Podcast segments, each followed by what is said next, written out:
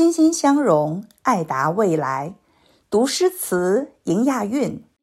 大家好，我是张海平，我在京杭大运河博物馆和你一起让运河动起来。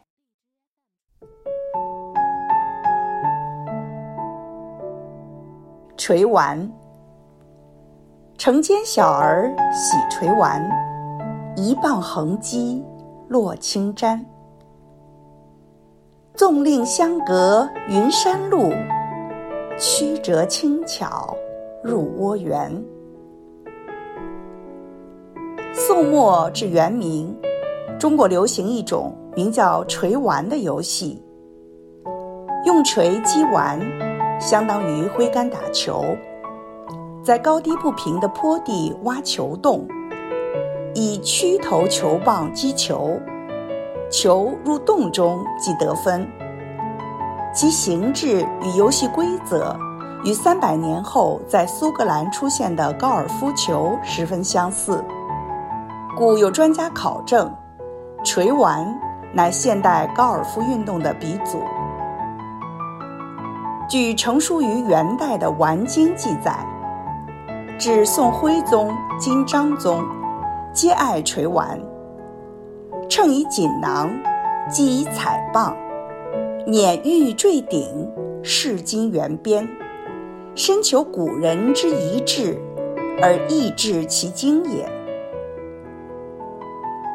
两个皇帝不但都是锤丸高手，而且装备也是超一流的奢华。球杆镶金边走银线，顶部镶嵌精美玉石。球包是华贵锦囊，并且多方探求前人遗留技法，融会贯通，不断提升技艺。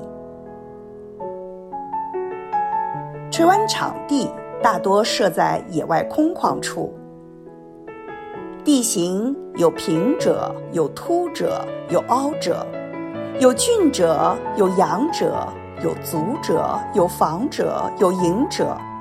有里者，有外者，确实跟如今高尔夫球的场地十分类似，高低起伏，各种障碍险阻，方显英雄本色。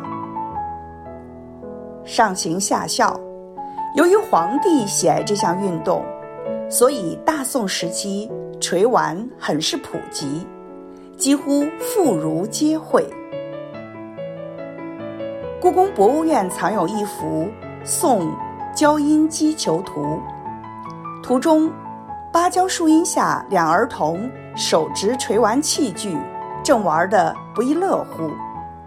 一旁有一少妇和婢女看得全神贯注。二零零二年，山东泰安市泰山岱庙雨花道院翻修马道时。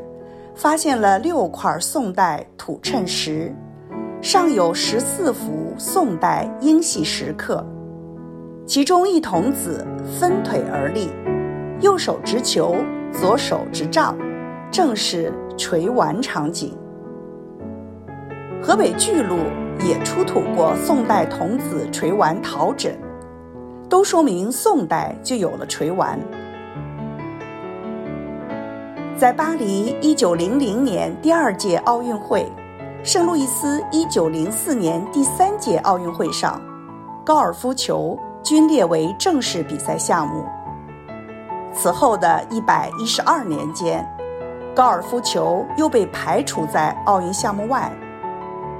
在里约二零一六年第三十一届奥运会上，高尔夫球重回奥运会大家庭。